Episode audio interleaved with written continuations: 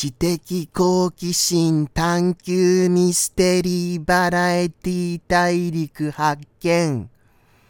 名もなき熊の放送後日談へようこそ。ということでして始まりました。放送後日談でございます。はい。元気がなくない？って思われましたよね。その通りでございます。何せコロナにかかってしまったのでございます。声を出すのが精一杯でございます。とのことでして本日は静かに行かせていただきたいと思います。どうしましょうか？10分。10分もきついな。やっぱりじゃあ、そういうこともありまして、ちょっとあのー、はい。新聞も挟ませていただきたいと思います。新聞も。そうですね。新聞と言ったら、もうもう、あの、最近ではおなじみ、熊の国からでございます。熊の国からを挟ませていただきたいと、そんな風に思っている次第でございました。あとはやっぱり、はい、あの、先日の生放送、とってもとっても苦しかったです。とってもとっても苦しかったですけれども、その時にはコロナだということは全然考えてもいませんでした。ずっとずっとエアコンのつけっぱなしのせいだなって思ってましたからね。ちょうどそのエアコンのつけっぱなしで寝たのとコロナのタイミングがすごいタイミングで重なったわけですよ。そんな奇跡的な重なりってあります？でも、あの、コロナを怪しんでくださいまして、早く、あの、通院することを勧めてくれた作者さんには感謝でございます。そんなこんなでございまして、はい、本日は、もうもう、あまり喋らないで行かせていただきたいと思いますね。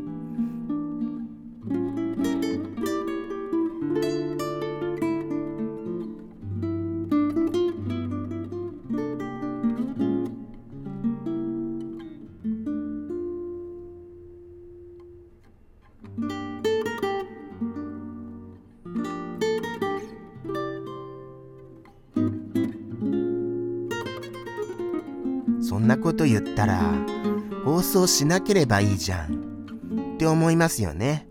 とのことでしてやっぱりちょっとは話そうかと思います。はい、そう思いました。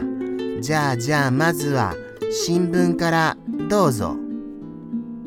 正しい火薬の使い方熊の国での正しい火薬の使い方と申しますのは申しますのは申しますのは、そんなタイトルで新聞作れませんのですよ。と叫ばせていただきます。何せ火薬を取り扱ったことがないのです。例えば花火とか大量に買って火薬を引っこ抜いてまとめていたら犯罪にはならないのでしょうか。そんな疑問さえ浮かびます。さらには戦いは素手でするものでして、銃器は存在しないため、比較的火薬を使わないのかもわかりません。そんな熊の国からでした。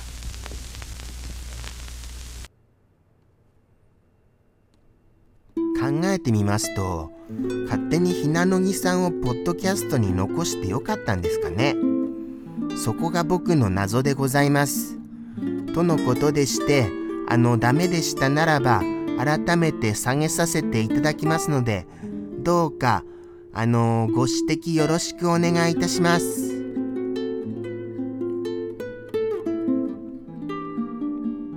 そんなこんなでございましてまだまだこれで半分でございますよ。これで半分とかちょっと大変だな。やっぱり10分って長いな。そうは思いました。じゃあじゃあ10分はちょっと今日はやめにしようと思います。はい、10分は。さすがにあの、ここは無理する放送じゃございませんよ。はい、そうは思いまして、はい、これぐらいで、あの、今日は終わりにしたいと思います。ここをお付き合いくださいます方、いらっしゃるのでしょうかね。そこは謎でございまして、ただただあの、本当に、あのここの放送を続けるべきかなっていうところから、悩みどころではございますが、一応頑張って本日も公開はさせていただきました。とのことでして、ここまでお付き合いくださいましてありがとうございます。来週はもうちょっと元気だと思いますよ。そういうことでして、来週に期待いただけますと嬉しいです。さらには、お便りもお待ちしてますからね。見たよっていう方いらっしゃいましたならば、お気軽にお便りくださいませ。